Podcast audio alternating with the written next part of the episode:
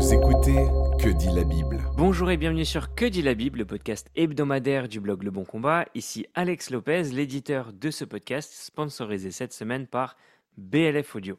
D'ailleurs, BLF Audio vous offre 10 euros sur l'achat d'un livre audio dans le catalogue qu'il propose. Euh, je fais souvent des rappels, mais le catalogue se garnit de plus en plus euh, de mois en mois et d'année en année. D'ailleurs, on veut remercier euh, toute l'équipe de BLF qui s'attache à ça. Je vous mettrai le code donc QDLB10 pour avoir votre réduction dans les liens et la description de notre podcast. Cette semaine, c'est une semaine un peu particulière. Je suis avec un invité et il s'appelle Yannick Imbert. Il est professeur à la faculté de Jean Calvin. Comment ça va Yannick? Merci, ça va bien Alex. Euh, euh, reconnaissant que Dieu ait, mis ce travail euh, cycle travail-repos en place. C'est la fin de la journée, donc j'en suis très reconnaissant. Bah, merci en tout cas de, prendre du temps pour l'opportunité pour nous de pouvoir creuser. Est-ce que tu peux te présenter rapidement pour ceux qui nous écoutent? Oui, bien sûr. Bah, rapidement, je suis doyen de la faculté Jean Calvin, faculté de théologie qui est à Aix-en-Provence, dans le sud de la France. Euh, je suis aussi à la faculté professeur d'apologétique, euh, en étendant un petit peu le, domaine à tout ce qui est d'ordre euh, relation entre foi, société, foi, culture.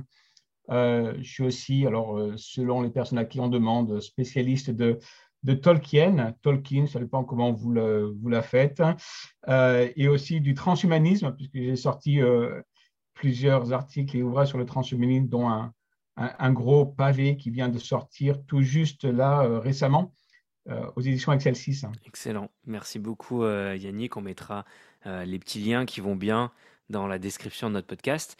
La question de cette semaine, du coup, qu'on veut traiter avec toi, est une question qui est souvent revenue par nos auditeurs. Est-ce qu'un chrétien peut exercer tous les métiers? Donc, il faut savoir comment on va définir le métier qu'est-ce qu'un travail bibliquement euh, parlant, euh, Yannick? C'est vraiment une super question, Alex. Je suis content que les, auditeurs et les lecteurs du Bon Combat euh, reviennent dessus. C'est c'est une question simple et compliquée à la fois parce qu'il y a peu de versets qui, dans la Bible, disent le travail, c'est deux points, puis on a quelque chose. on voit le travail à l'œuvre. Et la première fois qu'on le voit, c'est en Genèse, au chapitre 2 dans ce deuxième récit de création où, au verset 15, l'Éternel prend l'homme et le place dans le jardin d'Éden pour que l'homme cultive et garde le jardin.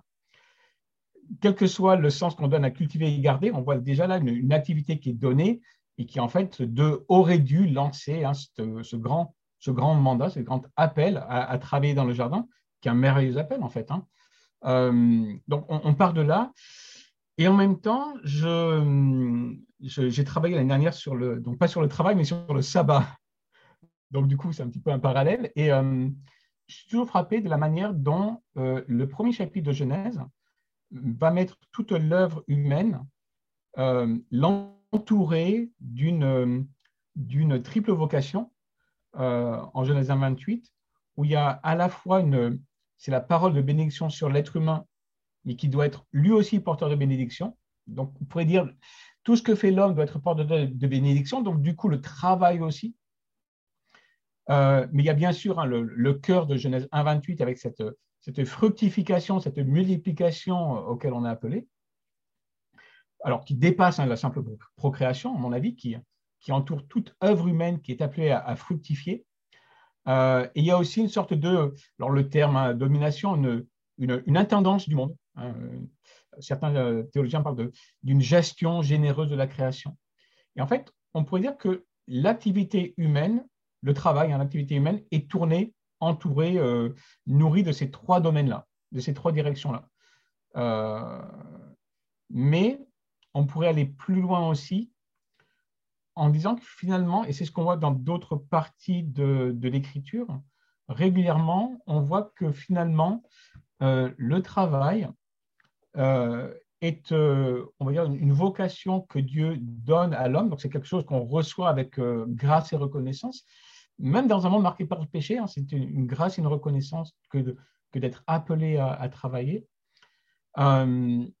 et c'est quelque chose qui nous permet, c'est un instrument qui nous permet de, de prendre notre place dans la création. Alors, c'est pour ça qu'une des dérives du travail aussi, c'est de trouver son identité que dans son travail. C'est une dérive. mais, euh, mais il est légitime d'arriver à trouver sa place dans la création à travers son travail. Euh, et on le, on le voit d'ailleurs, euh, pour moi, la première fois on le voit, c'est toujours en Genèse 2, où une des premières activités concrètes qu'on voit Adam faire, l'homme faire, c'est nommer les animaux. Et en fait, par cela, c'est un travail de découverte que l'on fait. On pourrait presque dire c'est un travail de, classification scientifique. Si je traçais les lignes à gros traits. Hein. Euh, bah, je, viens du, monde de, ma formation à l'origine, c'est biologie. Et la classification animale était un truc qui me passionnait. Donc, euh, de voir l'homme nommer les animaux, moi, me parle particulièrement. Et c'est une manière par laquelle Dieu demande à l'homme de trouver sa place. Euh, et ce qui est merveilleux, c'est qu'en fait, sa place, il la trouve en partie parce qu'il manque quelque chose dans la création, hein, ce fameux vis-à-vis. Euh, donc, le travail permet de trouver sa place. Euh, et en trouvant sa place, ça permet aussi, et ça c'est une dimension sur laquelle l'Ancien Testament revient beaucoup, et le Nouveau Testament aussi, donne notre place est aussi tournée vers les autres. Et, et ça, c'est pour moi quelque chose qui met, qui met vraiment un élan, une direction au travail au sens biblique du terme, c'est que le travail n'est pas que dirigé vers moi et mes besoins, mais souvent aussi vers les autres. Euh, il y a deux textes qui me venaient euh, en tête ici. Hein. Euh, c'est Éphésiens 4, à la fin du chapitre, c'est le verset 28, que celui qui, dérobait ne dérobe plus, mais qu'il prenne plutôt de la peine en travaillant honnêtement de ses mains pour avoir de quoi donner à celui qui est dans le besoin. Et voyez là, du coup, le, travail, hein, basique, on pourrait dire, a comme objet pas seulement moi, la découverte de mon identité, ma vocation professionnelle, etc. Qu'est-ce que tu attends de moi, mais l'autre. Et ça, et ça, je trouve ça aussi assez merveilleux que Dieu nous donne le travail comme une chance d'aider les autres. Euh, et on le voit aussi dans 1 Timothée 5, hein, où là, c'est beaucoup plus euh, tourné vers la famille. Hein. Euh, si quelqu'un ne prend pas soin des siens, surtout de sa famille, il a renié la foi, il est pire qu'un infidèle. Paul va, là, il va pas avec le dos de la cuillère. Hein. Il y a, le travail est aussi, en fait, un service de l'autre. Euh, il y a une dimension vraiment de, générosité dans le travail euh, qui, moi, me, frappe beaucoup. Euh, mais à travers cela, on peut, et c'est le, le, dernier aspect quand même, il me semble, toujours mieux découvrir Dieu, la création, qui je suis, qui sont les autres. À travers le travail, on peut s'émerveiller de la création. Alors, bah, oui, c'est vrai que venant du milieu scientifique, c'est découvrir la, par la science, découvrir la création, c'est, ça nous émerveille. Mais finalement, tout travail peut continuer à nous émerveiller de, Dieu lui-même, de mieux connaître les autres aussi. Euh, je crois que c'est une, une, partie importante euh, de ce qu'est le travail dans l'écriture. Super, merci beaucoup Yannick, c'est très clair. Hein. Si on veut récapituler, faire une mini capsule, le travail nous aide à avoir un focus sur Dieu, à découvrir le Seigneur, mais un petit peu comme l'aspect relationnel, euh, il n'est pas tourné vers nous-mêmes ou uniquement vers Dieu. Il y a cet aspect vraiment où on tourne les regards et on découvre la création euh, qui nous entoure et devant laquelle on est amené à être euh, en responsabilité. en comprenant ça, un chrétien peut-il exercer du coup tout type de métier? Et je vais un petit peu euh, affiner ma question. Qu'en est-il des métiers comme le mannequinat, les métiers d'acteur? Donc dans, la notion d'acteur, je, prends un spectre très large, donc tout type de, de film, euh, l'humoriste, caricaturiste, catcheur, etc. Euh, moi, ça me fait sourire parce que j'ai des amis qui sont fans de catch et quand ils arrivent à me dire Ah, lui, il est chrétien, je me dis Waouh, bah, c'est quand même un milieu euh, qui stimule beaucoup de choses et il y a, y, a, y a, des codes et des usages qui sont très différents. Euh, comment est-ce qu'un chrétien peut-il exercer tous ces métiers, euh, Yannick? C'est, Honnêtement, c'est, on, vient à la vraie question là, du coup. et c'est une question, je pense que c'est une question complexe parce qu'on on peut tous avoir tendance à, à répondre un petit peu naturellement ou, euh, ou, ou, un petit peu vite, hein, oui ou non. Moi, ma, ma, réponse immédiate, parce que ma, vision théologique et biblique me dit Dieu nous a Dieu est l'auteur même du travail, il nous invite à, prendre part à sa création. Donc oui, bien sûr, tout est possible. Et puis après, bah, du coup, on réfléchit un petit peu plus et puis on se dit, est-ce que c'est...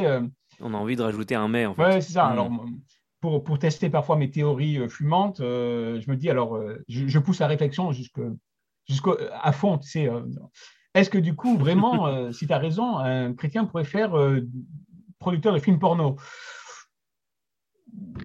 Bon, non. Donc, euh, ça veut dire que c'est oui, mais quoi. Il, doit y avoir en fait des, mm. il y a des critères qui permettent de nous dire oui ou non.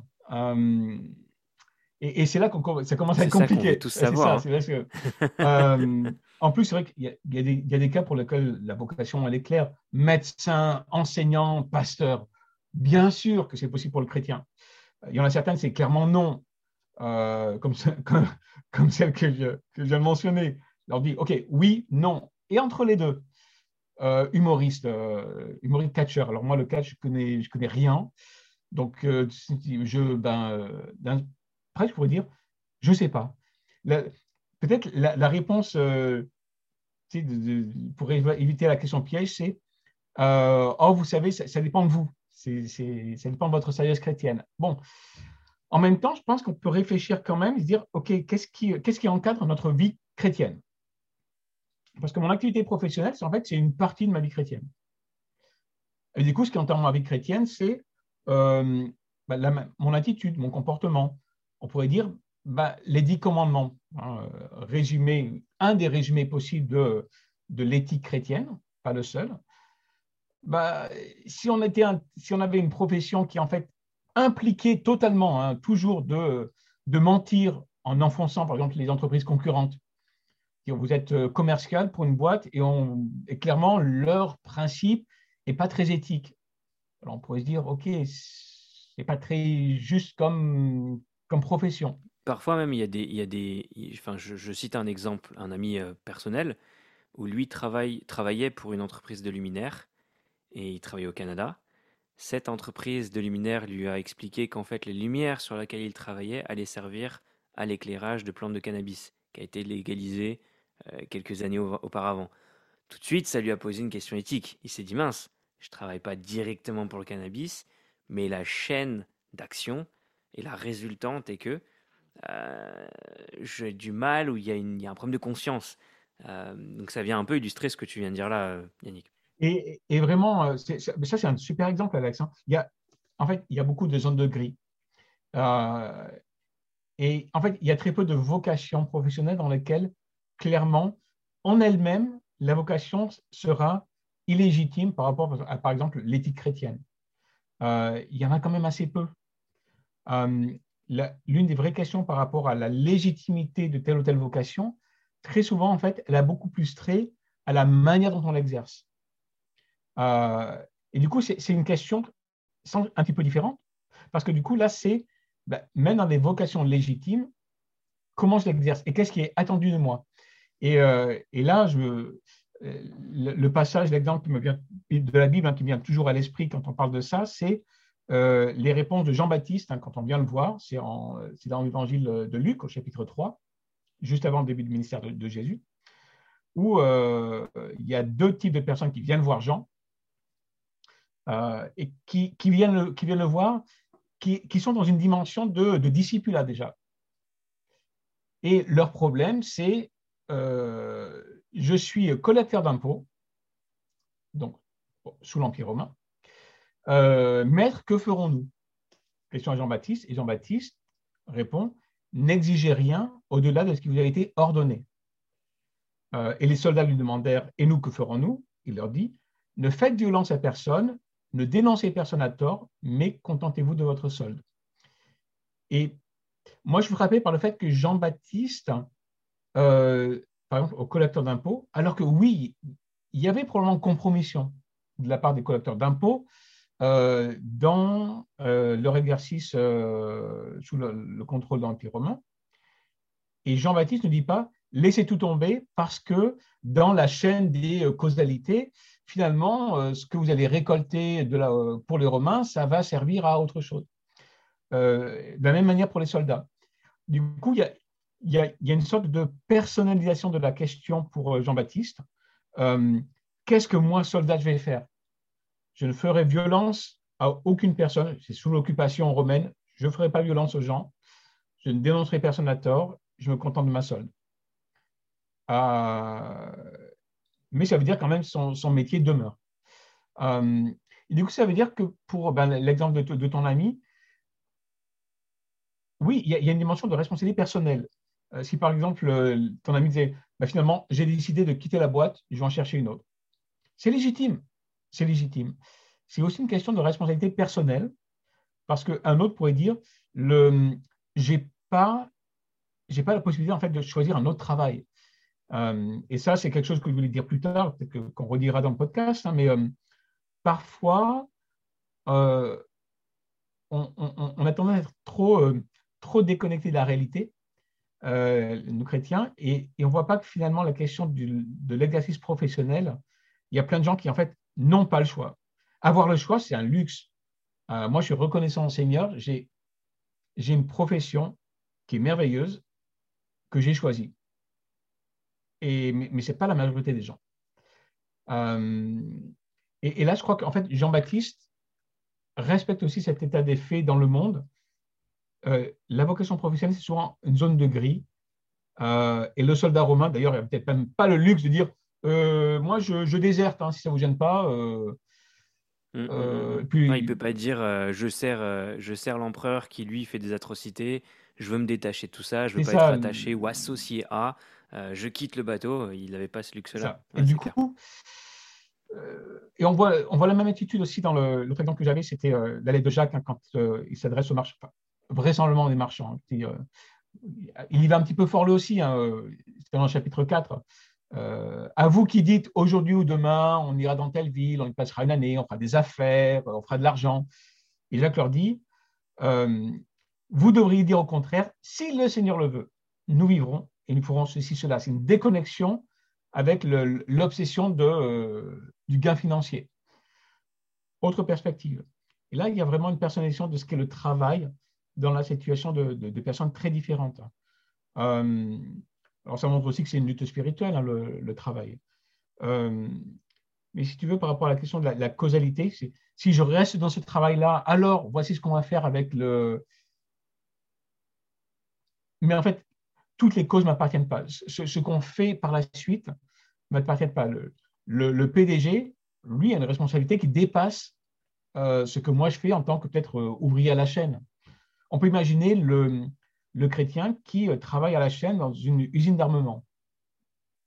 Je veux dire, il y en a plein en France. Euh, la France est le troisième ou quatrième euh, exportateur d'armes au monde. Et on peut se dire, est-ce que c'est légitime pour un chrétien de travailler là parce que les armes vont être vendues ici ou là hein? Je ne me rappelle plus de, notre, de, notre tête de client en France. On pourrait poser la question. Et en même temps, c'est pas le, travailleur à la chaîne là qui est responsable de, tout. Si il veut et peut changer, qu'il le fasse, mais c'est pas toujours possible. On en, revient en fait à cette à ce petit réalisme que parfois on oublie parce qu'on on veut être idéaliste et on veut que le l'ange biblique en fait soit parfait pour nous. Euh, et il n'est pas. Et si on fait pas attention à ça, en fait, on ne pourra pas parler à nos contemporains parce qu'on aura une vision de la vocation professionnelle qui est totalement irréaliste. Euh, et c'est compliqué de délimiter ces vocations. Alors, merci beaucoup, c'est très très clair parce que ça permet de, poser un cadre qui finalement euh, se rattache à la réalité et, pose euh, vraiment les choses par rapport au métier. Mais comment est-ce qu'on peut justement, tu parles de délimiter la vocation, comment mhm. délimiter des vocations qui seraient je vais utiliser des guillemets, acceptable. Qu'est-ce qui décide? Euh, C'est en fait la question, la question difficile, c'est celle-là. Euh, parce que l'écriture ne semble pas donner de critères euh, clairs sur les métiers qui sont acceptables ou pas. J'ai l'impression qu'en fait, souvent, l'écriture va, va fonctionner par le côté négatif, en mettant le, les, limites autour de ce qui est, non acceptable euh, et le reste est dans une zone où c'est plus ou moins, plus ou moins clair plus ou moins gris. et en fait, c'est peut-être peut-être plutôt par là qu'on pourrait commencer, c'est quelles sont les vocations qui sont, qui sont illégitimes, qui ne sont pas acceptables. et on pourrait dire plusieurs choses, je pense. Hein, pour moi, la, première, c'est le retour sur l'éthique chrétienne. si on imagine une, une, vocation professionnelle, et je n'ai pas beaucoup d'exemples en fait, mais qui sont clairement dans, leur nature même, dans ce qu'elles impliquent en tant que telles, à l'opposé vraiment de, ce que l'éthique chrétienne devrait être, euh, qui impliquerait par exemple de mentir ou, euh, euh, de porter faux témoignage tout le temps. Même chose. Hein.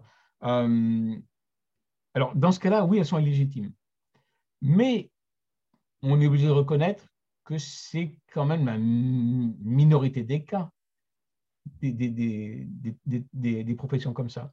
C'est-à-dire qu'en fait, en dehors de ces cas illégitimes déterminés par l'éthique chrétienne, et si on veut résumer la deuxième loi, la deuxième table de la loi en particulier, euh, dans les commandements, alors le reste est euh, potentiellement légitime.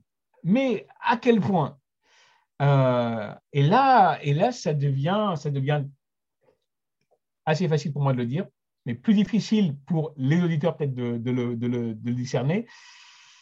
En fait, il y a une grande, une grande partie qui est laissée à la sagesse que Dieu nous donne. Euh, notamment parce que il y a des vocations qui ne sont pas pour tout le monde. Parce que ça dépend de nos personnalités, ça dépend de la capacité qu'on a de gérer certaines situations qui sont plus ou moins euh, dans les zones de gris. encore une fois, celui qui serait représentant pour euh, tel ou tel, euh, je sais pas, même euh, réseaux sociaux actuellement. Il y a beaucoup de débats autour des réseaux sociaux. Hein. Moi, je connais quelqu'un qui, qui, est dans la com pour les réseaux sociaux, groupe dont je tairai le nom.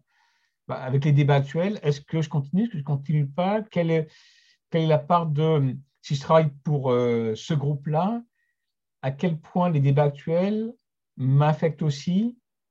Euh, et ça, c'est des vraies questions, mais c'est des questions dans lesquelles, en fait, le positionnement va être d'abord personnel. Et je crois qu'il y a vraiment euh, un exercice de responsabilité et de discernement personnel.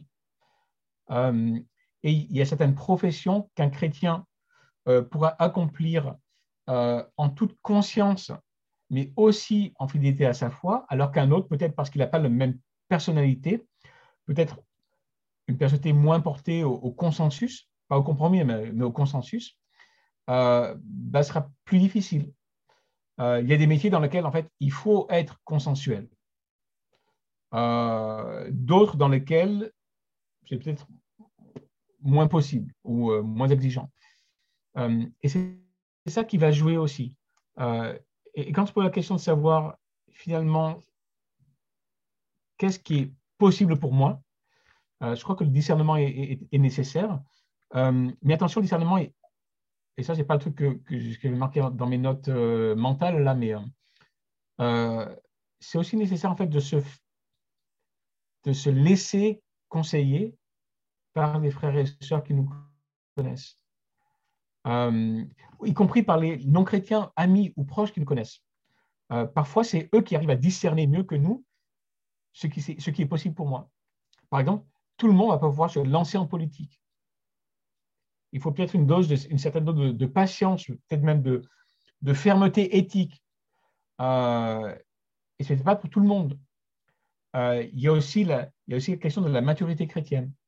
Euh, bah, puisqu'on parle de politique, tout domaine dans lequel l'éthique chrétienne va être d'autant plus nécessaire ou l'ancrage dans la foi, bah, un jeune chrétien, peut-être qu'on va peut-être pas le décourager, mais bah, peut-être ce n'est pas le meilleur moment, qu'il faut attendre un petit peu d'être plus affermi dans la foi avant de. Euh, c'est une question complexe, euh, mais qui commence par, mon avis, l'éthique chrétienne. Qu'est-ce que cette vocation va demander de moi au niveau de l'éthique que je, que je dois avoir? Et, c'est là, je pense qu'il faut partir. Dans quelle mesure faut-il envisager le fait de changer de métier? Hmm. Donc, Tu l'as déjà hmm. un petit peu abordé tout à l'heure. Euh, et sur quel principe biblique est-ce qu'on peut s'appuyer? Euh, En fait, ouais, je, pense que dans un certain sens, c'est euh, c'est une question légitime. En même temps, je crois qu'il faut vraiment euh, redire que ce n'est pas forcément possible tout le temps. Euh, je pense qu'il y a beaucoup de personnes qui voudraient changer de métier et qui peut-être portent vraiment ce fardeau-là. Ils voient que peut-être le métier n'est pas satisfaisant pour eux non plus.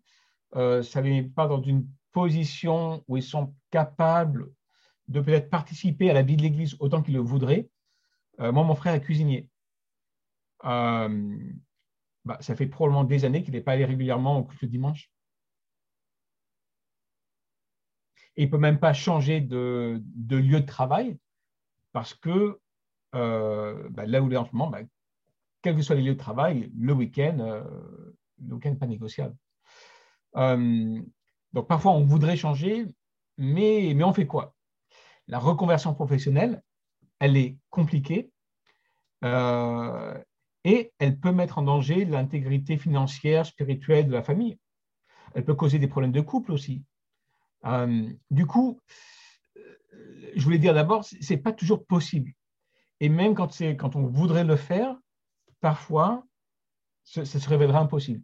Et, et je crois que c'est, euh, surtout pour les, les responsables d'église, je crois que c'est important de le voir, il y, a des, chrétiens qui portent ça vraiment comme un fardeau. Parce que le travail qui quand même cette création merveilleuse que Dieu nous donne, le travail peut être aussi très, euh, très euh, aliénant. Euh, et ça, je pense que c'est quelque chose sur lequel parfois les chrétiens, la propre tradition théologique dans laquelle je viens, la tradition, réformée, parfois est un petit peu naïve en oubliant cette dimension-là, dimension tout à fait aliénante du travail. Mais, mais, allez, partons du principe que on, veut changer de travail, on en a l'option, tout va bien, euh, c'est le bon moment. OK. Quel principe appliquer? Euh, Dans quelle figure idéale hein? euh, En fait, je pense qu'on peut revenir à la, à la triple vocation dont je parlais au tout début avec Genèse 1. Dire, OK, je, je change de travail, je ne sais pas que mon travail maintenant est mauvais, c'est que je veux changer. Mais quel principe? Ben, Je vais dire, à ce moment-là, reprenons les trois du début et disons, euh, bah, peut-être un travail qui me permet d'être encore plus une bénédiction pour les autres. Euh, alors, soit parce que je vais euh, moi-même devenir employé d'une ONG chrétienne ou pas, et pourquoi pas, allons-y. ou alors d'avoir même reconversion professionnelle ou un changement de travail qui me permet d'avoir un meilleur salaire en vue de pouvoir être une bénédiction pour d'autres personnes. C'est aussi possible. Là, il y a, y a un petit, y a un petit, le petit tabou quant, à, quant, à, quant à la, au statut hein, euh, professionnel et autres, mais ce n'est pas parce qu'on vise un travail qui paie mieux que forcément c'est mauvais. Ça peut être aussi euh, un, accomplissement de cette première dimension de la vocation, bénédiction pour les autres. Euh, de la même manière qu'on peut se dire, OK, qu'est-ce qui dans la nouvelle vocation que j'envisage, me permettrait de, d'encourager la, multiplication, la fructification de l'Église ou de l'humanité ou de ma ville euh, plus que maintenant. Euh, hein, encore une fois, le coût du, job qui paie mieux, mais un bon graphiste, un, un, bon web designer pour une église, ça peut être pas mal aussi ou pour la faculté Jean Calvin, on, galère toujours, donc pourquoi pas. On n'a pas d'argent, le problème c'est que nous on ne paie pas. Alors bon. Ah, par contre, s'il y a un web designer ou un graphiste qui veut, euh, qui a gagné l'auto, qui veut travailler gratuitement, euh, bon. Euh, mais ça peut être aussi planning urbain. C'est un super truc aussi, qui lui peut être aussi cette, le reflet de cette troisième partie de la vocation, qui est de d'avoir une, gestion, une, euh, une gestion du, monde dans lequel on vit. Bah, le planning urbain. Dire, comment est-ce que, en tant que chrétien, je vais aider à ce que les villes dans lesquelles on, va grandir euh, soient mieux construites ou mieux en harmonie avec l'environnement dans lequel Dieu nous a mis. Donc, ces trois perspectives-là peuvent, si on a euh, l'opportunité, etc., nous dire, OK, qu'est-ce que je choisis maintenant? Bah, Bénédiction, fructification, gestion de gestion, gérance de la création, peuvent être trois, euh, petits principes euh, qui peuvent aider à se dire, bah, en fait, peut-être que cette vocation-là pourrait être, euh, m'intéresse et en fait m'aide à participer encore plus à la vocation que Dieu nous adresse. Tout à fait. Je pense que c'est c'est un des points qui est important parce que, comme tu l'as dit, il faut qu'on puisse estimer l'impact du péché dans notre vocation, se rappeler que c'est un point qu'on ne peut pas traiter comme s'il était extrait ou extirpé de la tâche d'Adam dans mhm. tout ce qui compose euh, la création, dans les relations sociales, etc. Mais que ça doit correspondre à un appel initialement donné par, par Dieu et mhm. instauré par lui, qui nous appelle à être en connexion les uns avec les autres. Je ne sais pas si tu veux rajouter un petit mot de la fin, Yannick? Ouais, bah, un petit mot de la fin, c'est de, de, de, nous exhorter les uns les autres à, continuer à, effectivement prier, trouver notre vocation professionnelle. Aussi être euh, peut-être euh, prier pour la patience dans, l'exercice professionnel parce qu'encore une fois, euh, on peut ne pas avoir la vocation de nos rêves. Encore une fois, c'est un vrai privilège, mais il y a toujours la possibilité dans, dans le travail, même, moi j'ai travaillé pendant plusieurs années l'été, travailler à la chaîne en abattoir. C'est pas le travail le plus sexy et le plus motivant du monde. Et pourtant, même là, en regardant en arrière, il y a, y moyen de trouver sa place euh, en tant que chrétien. Ne serait-ce que, j'ai un ami qui disait, pas plus tard qu'aujourd'hui, disait, ne serait-ce qu'en fait, en, arrivant à l'heure, en étant quelqu'un qui est paisible dans son travail, qui en fait n'a pas des mots tout le temps avec ses collègues ou avec son boss, et qui peut-être petit à petit va voir que finalement on peut vivre euh, dans la paix l'exercice professionnel, même quand ce n'est pas aussi euh, transcendant que l'abattoir de volaille dans lequel j'étais euh, quand j'étais euh, quand j'étais plus jeune quoi. Euh, donc prie aussi pour l'exercice des vertus chrétiennes dans notre dans notre milieu professionnel. je crois que ça c'est vraiment important parce qu'on peut être lumière de Christ n'importe où. n'importe où. Tout à fait. Merci beaucoup Yannick. Avec plaisir. Et du coup que Dieu nous donne d'être d'être des lumières, d'être vraiment ces, ces, vecteurs de, de, de la moralité de Christ dans ce qu'on fait. C'était Que dit la Bible en partenariat avec BLF Audio et rendez-vous la semaine prochaine pour un nouvel épisode de Que dit la Bible. Retrouvez d'autres épisodes sur www.leboncombat.fr.